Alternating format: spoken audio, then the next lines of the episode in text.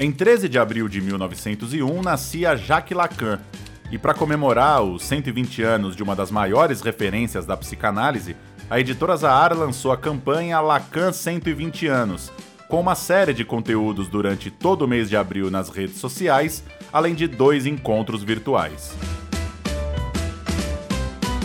Hoje trazemos aqui no nosso podcast a primeira aula dessa celebração especial, que foi realizada ao vivo no canal do YouTube da companhia, com Laéria Fontinelli e Marco Antônio Coutinho Jorge, que discorreram sobre o papel de Lacan no campo psicanalítico, além de refletirem os conceitos e ideias centrais desse seguidor que mais contribuiu e mais deu continuidade à obra de Freud. O evento faz parte do Zahar Psi, segmentação de psicanálise da editora Zahar, responsável pela publicação da obra de Lacan aqui no Brasil. Laéria Fontinelli é psicanalista e professora na Universidade Federal do Ceará, diretora associada da Revista de Psicologia da UFC e dirige o Laboratório de Psicanálise da UFC e o Corpo Freudiano na seção Fortaleza, além de integrar a Academia de Letras e Artes do Nordeste, Núcleo Fortaleza. Marco Antônio Coutinho Jorge é psicanalista e professor no Instituto de Psicologia da UERJ diretor do Corpo Freudiano na seção do Rio de Janeiro, além de membro da Association Assistance de Paris e da Sociedade Internacional de História da Psiquiatria e da Psicanálise. Ambos os convidados têm livros publicados pela Zahar. Laer é autora de A Interpretação, enquanto Marco Antônio escreveu três volumes dos Fundamentos da Psicanálise de Freud a Lacan, Freud, o criador da psicanálise, e Lacan, o grande freudiano, esses dois últimos em parceria com Nadia Paulo Ferreira. E agora o Marco está lançando uma trilogia que já tem dois livros publicados, ambos em parceria com Natália Pereira Travassos: Transsexualidade, que saiu em 2018, e Histeria e Sexualidade, que acaba de sair nesse abril de 2021 e tem um lançamento virtual que você já pode assistir no YouTube da Companhia das Letras. Fizemos pequenos cortes para deixar o áudio um pouco mais direto, já que se trata de uma conversa ao vivo. Inclusive, na ocasião, quem abriu os trabalhos foi Ricardo Tepperman, publisher da editora Zahar. Eu sou Paulo Júnior, produtor aqui da Rádio Companhia, o podcast da Companhia das Letras, e o papo sobre a vida e obra de Lacan começa agora com a fala da Laéria, seguida pelas reflexões do Marco Antônio em exposições com mais ou menos 25 minutos cada. Lá vai!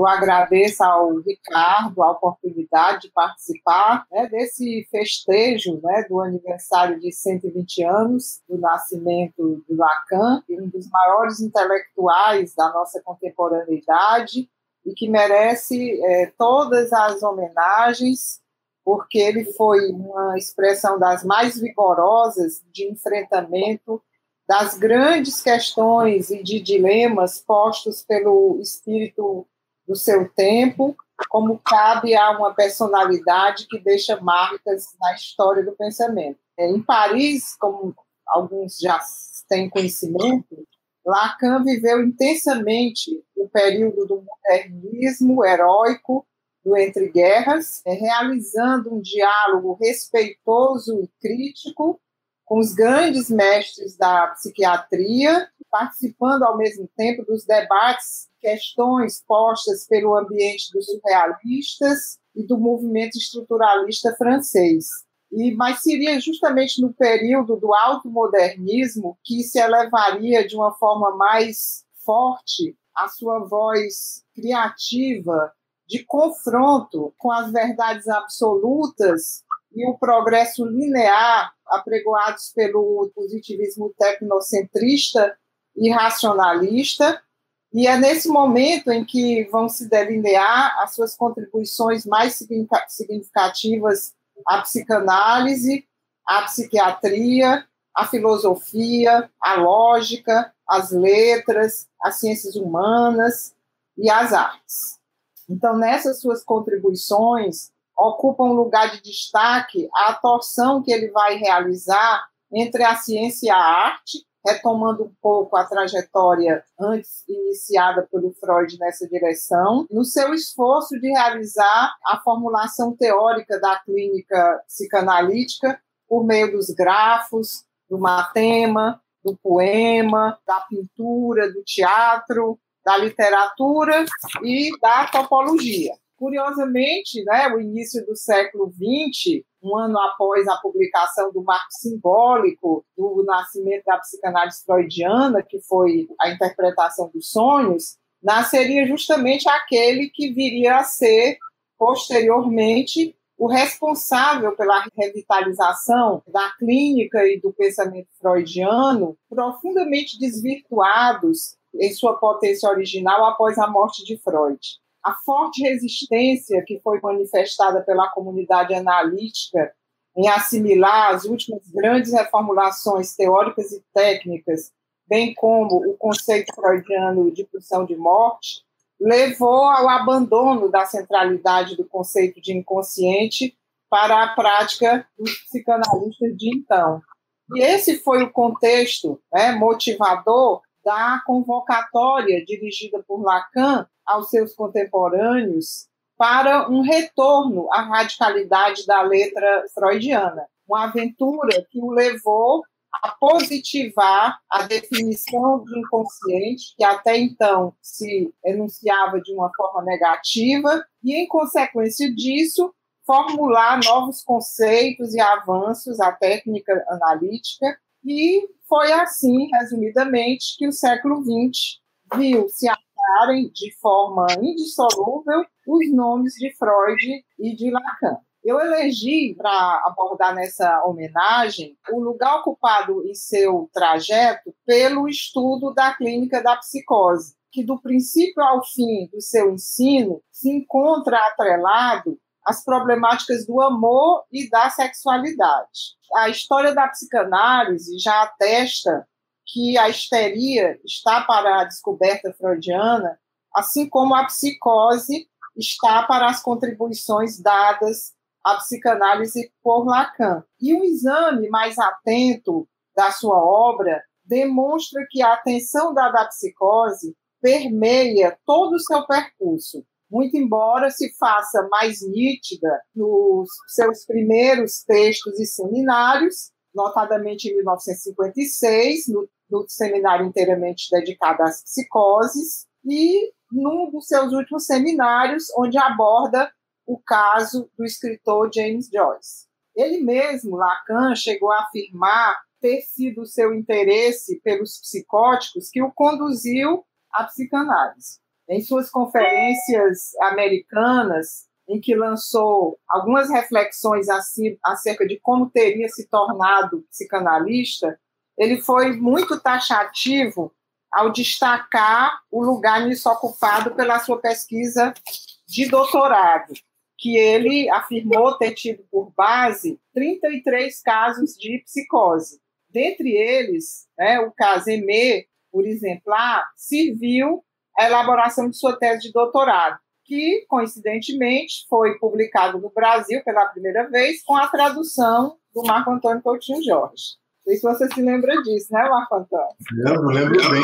Na ocasião dessa elaboração dessa tese, Lacan vai deparar os limites do conhecimento psiquiátrico sobre a paranoia e vai se valer pela primeira vez da psicanálise. A originalidade e a fecundidade dessa tese de Lacan teve por desdobramento a introdução no quadro nosográfico da psiquiatria da categoria de paranoia de autopunição, que foi lamentavelmente, a última entidade clínica proposta desde então na história da psicopatologia, porque a psicopatologia tem sido profundamente esmagada a partir da introdução do DSM.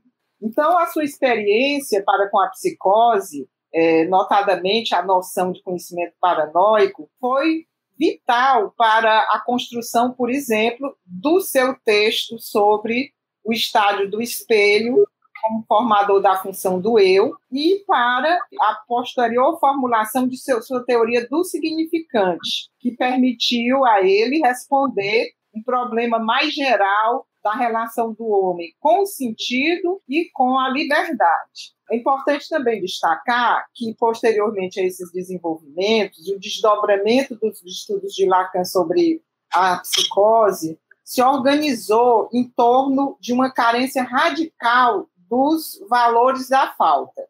Carência da significação fálica, carência da simbolização, carência da localização do gozo. E essa carência foi batizada por ele, por ocasião do seu terceiro seminário, com o termo de foraclusão, que foi tomado aí como o modo de operação, de defesa basilar da estrutura psicótica, que é, impede que a ausência do significante do nome do pai seja suprida pelo semblante. O que na estrutura psicótica vai produzir uma alteração da linguagem, a ruptura do, com o laço social e afetar profundamente a experiência amorosa do sujeito. Pois, segundo Lacan, com suas palavras, ele diz que a existência mesma de um objeto de amor é nela, se não improvável, problemática. E é nesse contexto que o, o conceito de nome de pai tornou-se o pivô da releitura lógica que ele vai realizar do complexo de Édipo freudiano, se afastando tanto quanto da sua dimensão mítica para uma formulação lógica. E é a partir disso que se dá a possibilidade da criação das suas concepções de estrutura e de estruturas clínicas, e de uma nova psicopatologia, que vai ser agora pautada no modo como vai se dar o entrelaçamento entre os registros do real, do simbólico e do imaginário, por ele introduzidos na psicanálise. Ainda nessas conferências americanas, ele ponderou que a catalogação e o trabalho em torno dos 33 casos clínicos por ele levantados na sua pesquisa de doutorado teriam lhe ensinado, sem exceção, algo muito fundamental, que a psicose ela seria uma espécie de exercício de rigor. E num tom de brincadeira, ele afirmou o seguinte: nesse sentido, eu diria que eu sou psicótico.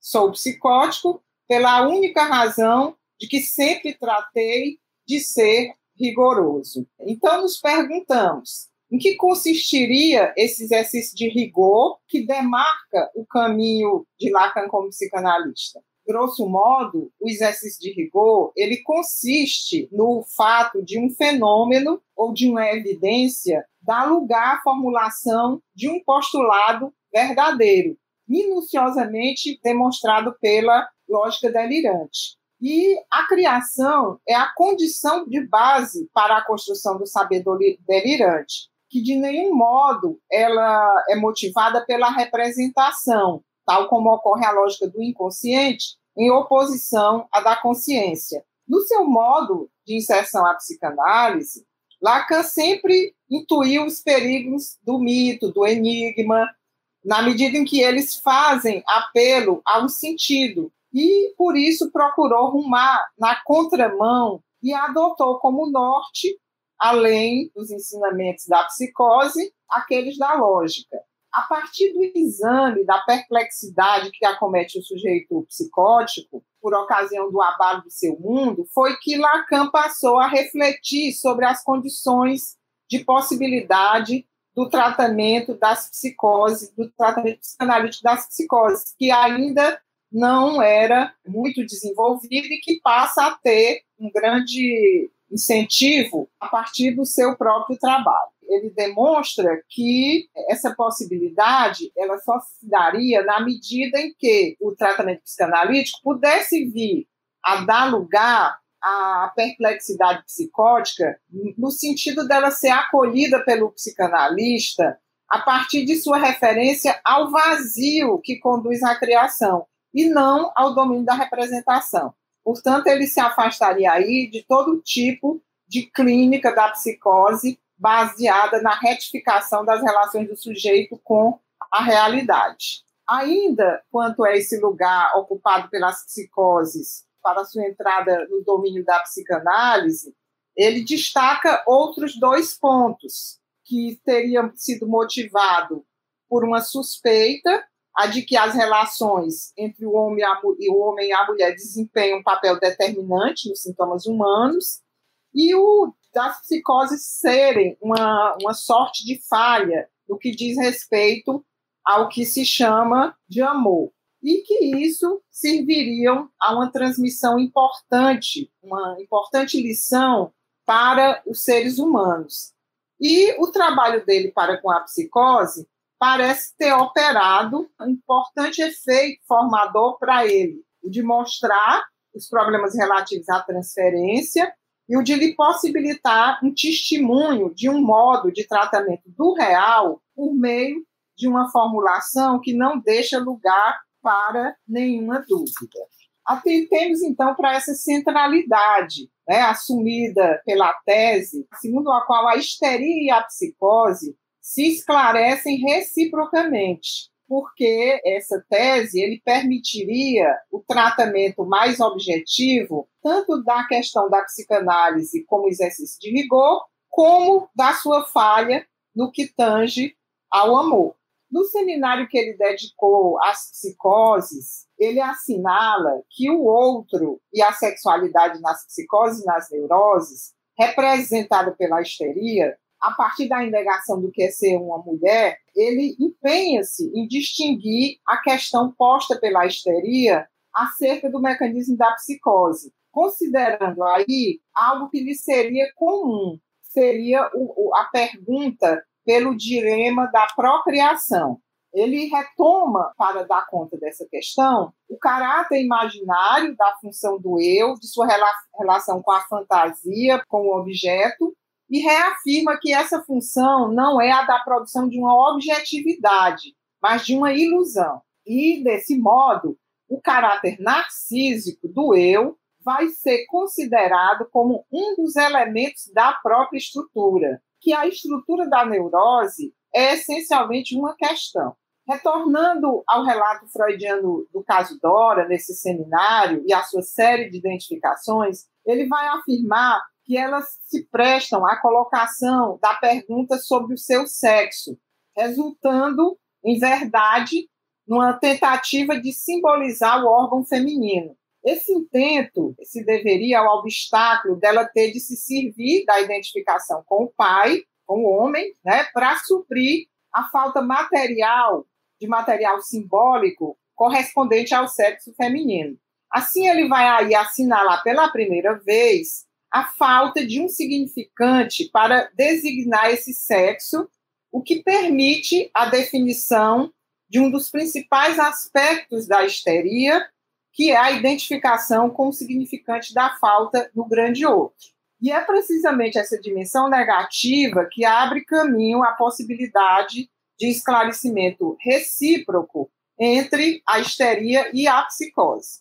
Na psicose, portanto, nos ensina ele, que nós estaremos diante da carência de um, de um significante fálico, que convoca é, um suplemento, e que nas neuroses depararíamos uma ausência de fundamento simbólico para a dimensão da criação, que, no entanto, é recoberta pela fantasia. O fato que ele assinala aí de algo escapar à simbolização conduz à essência do significante, que é o fato dele que ele nada significa e também o apelo a outro significante produz toda a possibilidade de polissemia e, mais importante do que isso, a dimensão do equívoco, que tem um valor central na questão neurótica. Mas e a perplexidade psicótica, né? Como é que ela se produz? O que é que pode o psicótico diante da falha do sentido que se revela real? Né? É uma questão que ele, de certa forma, traz nesse texto e que tem consequências importantíssimas para a clínica psicanalítica como um todo. Ele se refere né, que na aposta do neurótico acerca da procriação, a significação ela é temporariamente suspensa e a fantasia opera afetando a realidade psíquica, sem, no entanto, confrontar o sujeito com o seu furo.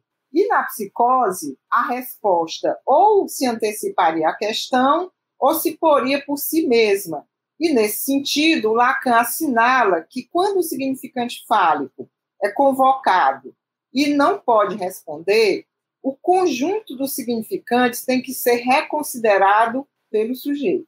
É, então, na estrutura psicótica, a função simbólica do pai vai restar reduzida a uma imagem que servirá de modelo pela via da alienação especular e permitirá, no melhor dos casos, sua apreensão no plano imaginário. Diferentemente da neurose, onde a alienação possibilita a captação da imagem do corpo próprio, essa desmesura da imagem captadora na psicose, ela gera uma dimensão de agressividade e de rivalidade mortífera que exclui a possibilidade do pacto, não favorece a exclusão recíproca necessária à diferenciação entre o eu e o outro. E essa imagem desproporcional gera, no plano do conhecimento, um sentido que Lacan denomina de aniquilante, pois destrói o próprio significante. Em síntese, ao especificar as particularidades da histeria e da psicose, demonstrando que na primeira o outro é marcado por um limite e que na psicose o outro aparece como compacto, ele evidencia que ambas dão sinais da existência de uma falha que impede a realização amorosa. Na histeria, o laço ao outro social é individual, fruto de condensações e identificações inconscientes, e na psicose ele é supraindividual, fruto da decomposição do eu em outros que lhe são estranhos. E nesse caso, o amor não depende de uma escolha do sujeito, é o outro que o elege.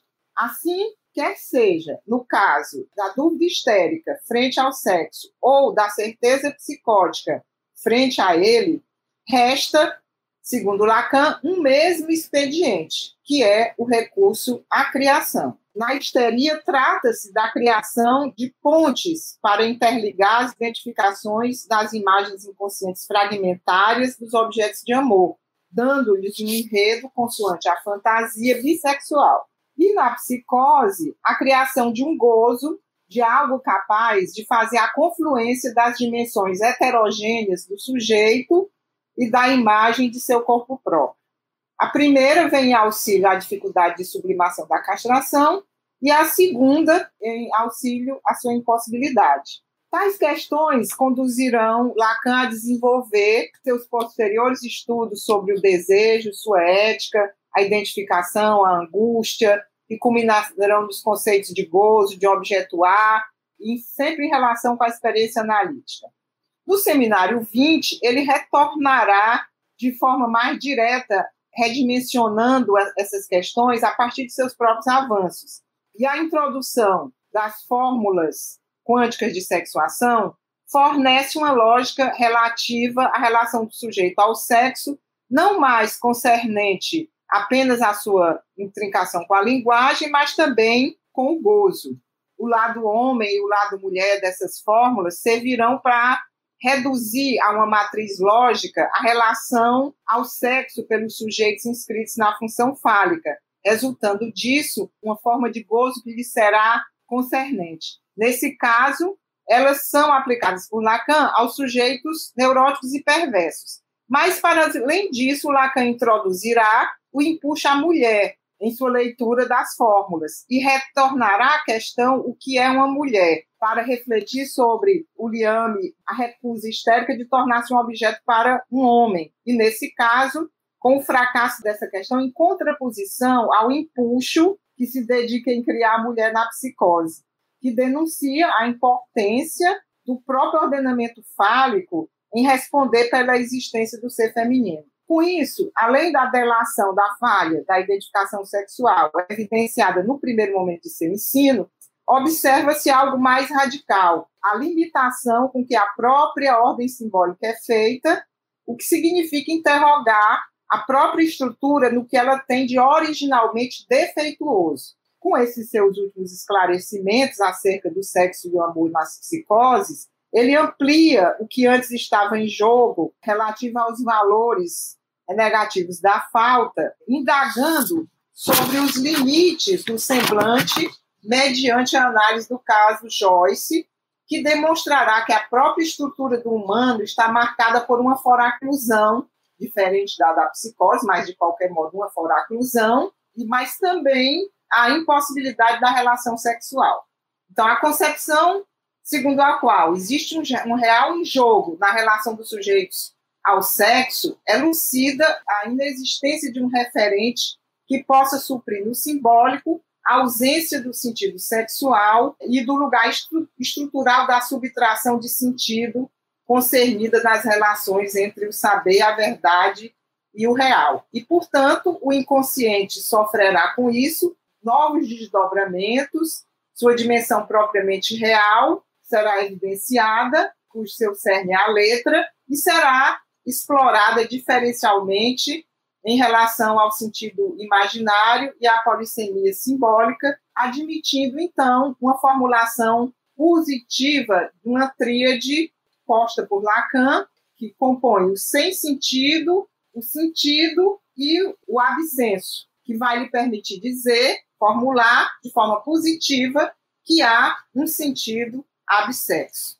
Então, com essa construção agora positiva dos valores da falta, a questão sou homem ou mulher, uma vez já tendo revelado o defeito da estrutura, vai desnudar ao final de sua trajetória a escolha que o sujeito faz do sexo não é arbitrária, que ela requer um devir de um ser sexual que, inexistindo como destino natural, resulta da invenção particular de cada ser para o sexo. E isso vai marcar profundamente a sua concepção de final de análise. Então, no final, o final encontra-se com o princípio. Muito obrigado. Obrigado, Aérea.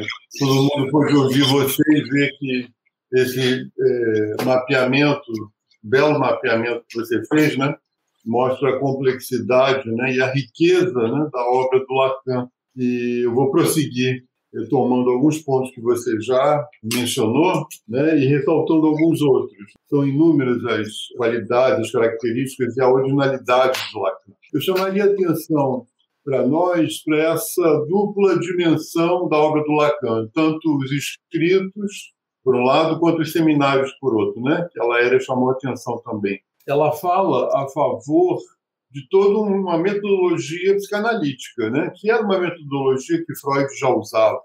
Primeiro falar, para depois escrever. Os escritos de Lacan, em grande parte, não todos, mas muitos deles, eles obedecem a essa lógica. O Lacan primeiro fazia o seminário, que durava um ano letivo inteiro, né? no qual as questões eram desdobradas passo a passo, né, com todos os meandros complexos das questões que apareciam. E depois desse seminário ser realizado é que ele fazia esse trabalho de depuração que é a escrita de um texto. E os escritos são densos, complexos, porque eles condensam, né, na maioria das vezes, um ano inteiro de seminários, de elaborações que nos seminários a gente acompanha com muito mais facilidade. Também é, acho importante né, chamar de novo a atenção para essa entrada do Lacan na psicanálise pela psicose, sobre a qual a Laéria se deteve, porque isso, isso tem a ver com a origem do Lacan. O Lacan era psiquiatra, né, e a experiência dele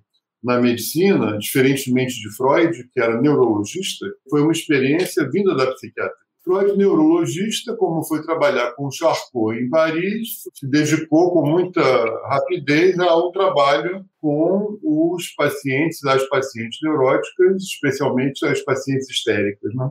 Por isso que a gente vê que Lacan começa pelo imaginário, diria, enquanto que Freud começa pelo simbólico. Lacan começa pelo estádio do espelho, que é, hoje a gente entende bem, né, que esse texto tão inicial do Lacan é um texto que foi crescendo de importância à medida que o ensino do Lacan foi avançando, né, especialmente no campo das psicoses e também no campo do estabelecimento de uma distinção que para Lacan vai ser fundamental, que a Laéria também tocou, a distinção entre o simbólico e o imaginário. Essa distinção que foi tão acionada, elaborada produzida por Lacan nos primeiros seminários, e entre eles se encontra exatamente o seminário 3, o seminário das psicoses, essa distinção ela é uma distinção que vai ter incidências constantes ao longo do ensino de Lacan. A primeira incidência que essa distinção tem é fundamental e ela cria um panorama em que a teoria, né, a teorização lacaniana, incide sobre a clínica, renovando a clínica de uma maneira impressionante. Qual é a distinção clínica que decorre da distinção entre o simbólico e o imaginário? É a distinção entre o sujeito e o ego. E exatamente o, o mundo analítico pós-freudiano, especialmente pós-freudiano, que é o mundo analítico no qual Lacan foi fazer a sua, o seu trabalho né, de teoria e de clínica, era um mundo dominado pelas teorias centradas no ego. O trabalho de Lacan, nesse momento, durante muito tempo, em muitos seminários, especialmente o seminário 2 sobre o ego, né? mas não apenas em seguida também, ele vai se dedicar a produzir essa distinção entre o sujeito e o ego, porque centrar a experiência analítica no ego, diz Lacan, retomando Freud, é centrar a experiência na alienação, na alienação ao outro, porque o ego é essencialmente constituído pela alienação ao outro, ao semelhante. Ao passo que o sujeito, Lacan vai criar esse sintagma, né, que a gente hoje trabalha com ele o tempo todo, né, o sujeito do inconsciente, né, é um sujeito produzido pela linguagem e, portanto, pelo simbólico. Lacan vai, vai, vai fazer um, um rastreamento na obra do Freud, muito minucioso, eu diria, né? A gente pega, por exemplo, o seminário de formações do inconsciente, né? É um rastreamento minucioso da maneira pela qual Freud, quando fala do inconsciente, está falando de linguagem. E aí é que Lacan vai poder, com a sua ótica atravessada tanto por Lévi-Strauss quanto por Saussure, obras que Freud evidentemente não conheceu, ele vai ler Freud, Lacan lê Freud, munido dessas óticas. Né? E essas óticas fazem com que Lacan veja na obra de Freud coisas que não se tinha visto até então. E são coisas fundamentais. A relação do Lacan com Freud se aviva a cada momento, eu diria, ele consegue, através de pesquisas novas, né, recentes, da época dele, às quais Freud não teve acesso, em que com essas pesquisas ele consegue ver a originalidade e, inclusive, a precocidade da obra do Freud, né? Em relação a Saussure, por exemplo, Lacan vai dizer o Freud antecipa e ultrapassa Saussure ao mesmo tempo. Que é uma, é uma forma engraçada né, de falar da relação do Freud com a obra do Saussure. Por que, que o Lacan diz isso? Porque o Freud exibe a estrutura do inconsciente linguagem, que Saussure Lacan vai poder definir com muita precisão, com muita categorização teórica, a lógica do significante, mas ele, o Lacan vai dizer estava disposto na obra do Freud, né? ainda que Freud não tivesse a obra do Saussure para poder fazer essa apreensão. Então, a teoria lacaniana, assim como é, em Freud, né, ela tem um engrasamento profundo, íntimo, indissociável com a clínica há uma incidência né, constante da teoria sobre a clínica, sobre o modo pelo qual a clínica é concebida. Daí eu chamaria atenção agora para um seminário que não à toa foi o primeiro seminário a ser publicado, que Jacques Lamillard escolheu em 73, esse seminário para ser, para ser o primeiro a ser publicado. Né? Lacan era vivo e Lacan concordou com essa opção e esse seminário é um seminário sobre os quatro conceitos fundamentais da psicanálise. É um seminário que a gente pode dizer que é um seminário charneira, que faz uma, um ponto de não retorno no ensino de Lacan, em que, a partir daí, Lacan vai produzir incidências enormes e fundamentais na teoria e, evidentemente, na clínica. É um exemplo, a correção que Lacan foi o primeiro a fazer da tradução do termo freudiano trib, né? ele corrige os ingleses que traduzem por instinto e diz isso não é uma tradução possível para trib, porque em alemão existe a palavra instinct, e quando Freud introduz a pulsão é para exatamente distingui-la do instinto animal, diz Lacan. O Freud quer criar um conceito que permita é, orientar os estudos e a compreensão da sexualidade humana diversamente da atividade sexual animal. Então, a gente encontra nos escritos um texto chamado do Tribe de Freud, do desejo do psicanalista, em que a primeira frase é retumbante. Lacan diz: a pulsão, tal como é construída por Freud a partir da experiência do inconsciente, proíbe ao pensamento psicologizante esse recurso ao instinto, com que ele mascara sua ignorância através da suposição de uma moral na natureza.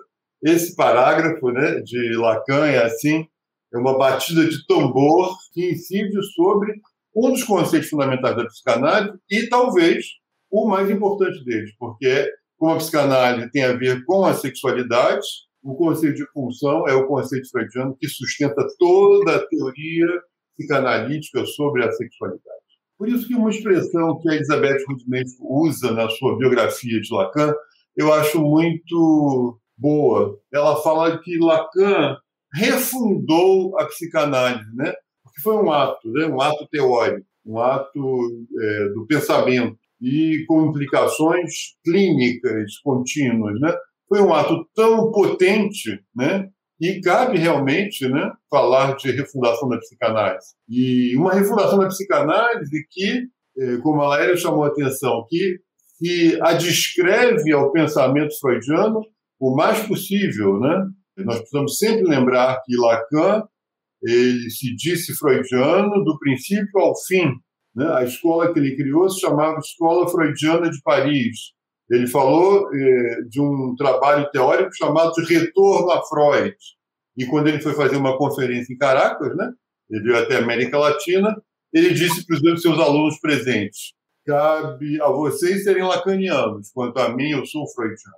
É essa maneira pela qual o Lacan nos fez voltar o nosso olhar para a obra do Freud foi uma refundação. O Freud apareceu de novo e apareceu novo para nós, o que foi fundamental e cujo efeito nós somos efeito dessa refundação. Eu, Laéria, muitos psicanalistas né, que estão aqui acompanhando a nossa fala, né, e seguem o ensino de Lacan, que foram se ligar ao pensamento lacaniano, à experiência lacaniana muito cedo, porque foi uma experiência que permitiu como se a gente reconquistasse novamente e o, e o Lacan fala exatamente usa exatamente esse termo, né?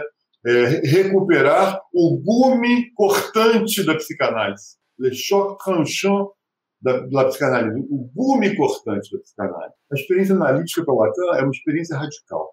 E, aliás, a própria palavra experiência já, é, já não é pouca coisa. Lacan valorizava muito esse termo. Né? A, a psicanálise como uma experiência, experiência subjetiva. Um outro ponto que a Laéria também tocou, que, que eu gostaria de falar um pouco sobre ele, a lógica com que Lacan foi trabalhando, a, a formulação lógica que veio é, produzir uma desimaginarização. A Laéria falou sobre isso, como que o Édipo, com Lacan, deixou de ser a historieta infantil, embora a historieta infantil seja importante, porque o analisando fala dela, ele fala de papai e mamãe, mas o Lacan trabalhou a historieta infantil e o mito de Édipo com uma lente lógica. E ele dali extraiu uma, uma certa estrutura. Né? E essa estrutura faz com que o pai passe a ser um nome, não mais o progenitor. A mãe deixe de ser necessariamente a progenitora, ela passa a ser um lugar, o nome e o lugar. Ou seja, essas incidências é, lógicas que Lacan produz são o próprio efeito da teoria dele, né, eu diria, porque é um efeito de desimaginarização ou a gente poderia dizer, de simbolização da teoria analítica. Lacan disse mais de uma vez, né? Eu quero aplicar a psicanálise à teoria psicanalítica, ou seja, fazer com que os próprios achados terminais mais importantes de Freud incidam sobre a teoria e extraiam dela aquilo que ela tem como verdadeiramente e mais essencialmente analítico. Real simbólico imaginário. Laéria também tocou nesse ponto. A gente pode considerar real simbólico imaginário um verdadeiro paradigma teórico lacaniano, que foi construído ao longo de todo o ensino. Né? Se a gente presta atenção, por exemplo, Lacan falou pela primeira vez real simbólico imaginário em 53, né, numa conferência que ele deu na Sociedade Francesa de Psicanálise. E lá em 74, 75, ele vai dar um seminário chamado RSI, ou seja, essa travessia ao longo de duas décadas, né, é uma travessia que mostra como que real simbólico imaginário constituem de fato uma apreensão teórica muito potente e muito importante para ler Freud. E, de fato, na minha compreensão, real simbólico imaginário são três nomes que o Lacan deu para três grandes segmentos da obra do Freud. O simbólico tem a ver com o inconsciente, a linguagem, ou, lacanianamente falando, o inconsciente linguagem. O imaginário tem a ver com a imagem corporal, ou, freudianamente falando, com o narcisismo, quando Lacan fala do estágio do espelho, por exemplo.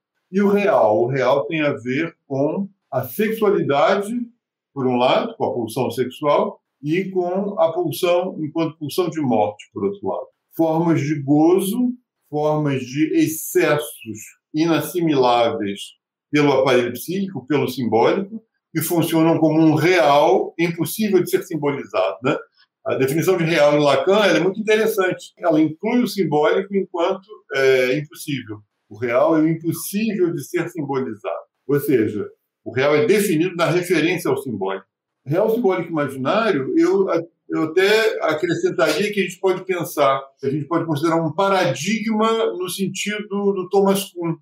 Para o Thomas Kuhn, um paradigma é, é um elemento teórico novo que, quando chega, obriga aos pesquisadores daquela disciplina, daquela área científica, a se debruçarem sobre ele, né? Não se consegue escapar a esse novo paradigma, né? Essa nova formulação teórica.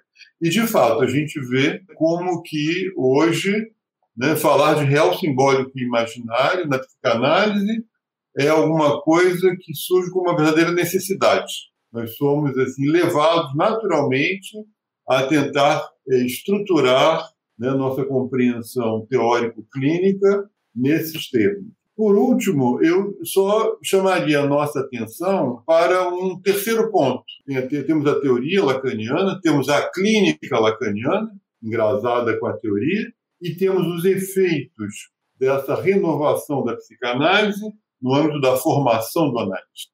O âmbito da formação do analista, ele foi, e não poderia deixar de ser, eu acredito, né, um lugar de incidência enorme das concepções lacanianas, em que Lacan introduziu nos protocolos de formação reflexões, indagações absolutamente essenciais para se pensar o que é a formação do analista. Então, com Lacan, nós temos hoje, né, já temos há, há algum tempo e temos sempre conosco uma certa maneira de refletir sobre a formação que não permite transformar a formação do analista do ponto de vista meramente universitário, né? um curso que você segue com tantos anos de estudos, tantos anos de análise pré-definidos para se formar analista. Não.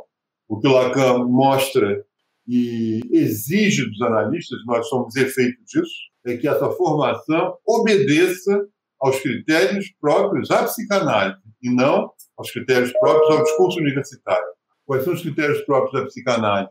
Levar a experiência o mais longe possível, de forma que a verdade inerente ao desejo compareça para esse sujeito que está fazendo seu, a sua formação analítica.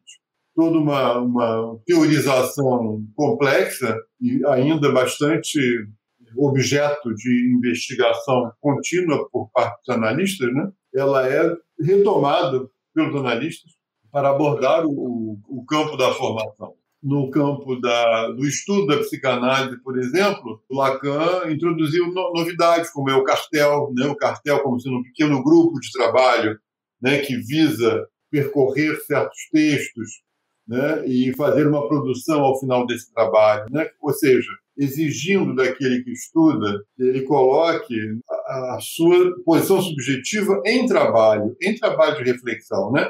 que a teoria não seja alguma coisa fora do analista, mas que ela seja algo simbolizado, subjetivado pelo analista. Assim como a supervisão também, né? O Lacan introduziu novidades em relação ao campo da supervisão. Ele suspendeu a ideia da obrigatoriedade da supervisão e até por isso alguns disseram não, mas o Lacan não, gost, não, não gosta, não gostava de supervisão. Não é verdade. Ele gostava muito. Ele deu supervisão a vida inteira. Ele não achava legítimo que a supervisão fosse obrigatória, como em certos institutos de formação em que o sujeito é obrigado a fazer tantos anos de estudo, tantos anos de supervisão sobre tantos casos clínicos, etc. Não, o Lacan pede ao analista que ele faça a supervisão quando ele sentir uma necessidade verdadeira em relação a determinada experiência para que ele busque uma supervisão com o analista. E isso muda tudo. Se fazer alguma coisa por um, a partir de um protocolo e fazer alguma coisa porque você sente necessidade são coisas muito opostas e dá, isso dá uma força na formação que, de outro modo, não se conseguiria. Então, nesse campo da, da formação, são muitas as, as questões que aparecem em Lacan, inclusive aparece também a questão do passe. Né? A questão do passe como sendo uma, uma tentativa de Lacan de exercer o método analítico até o fim.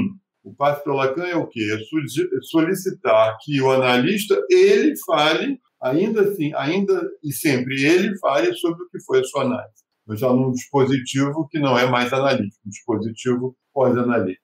Evidentemente que esse dispositivo foi sujeito a várias interrogações, a vários questionamentos, mas a ideia de Lacan é uma ideia muito potente porque ela é a tentativa de exercer ainda e sempre a presença do discurso psicanalítico no âmbito da instituição psicanalítica, ou como ele gostava de chamar, da escola de psicanálise. Eu vou ficar por aqui, né? fiz um percurso assim um pouco é, variado sobre o ensino de Lacan, né? chamando atenção para os pontos que eu considero assim muito relevantes e agradeço, agradeço a, a vocês, agradeço muitíssimo a Laéria, ao Ricardo Tepperman, olha o Ricardo aí,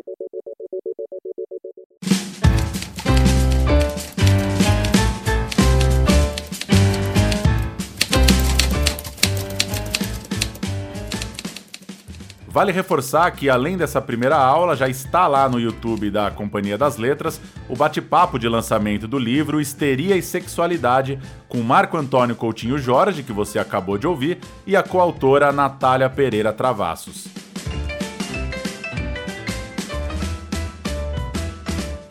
O link para os livros relacionados a Lacan, vários deles em oferta, está na descrição do programa. Envie suas críticas, sugestões e dúvidas para rádio@companhiadasletras.com.br. Até semana que vem. Tchau.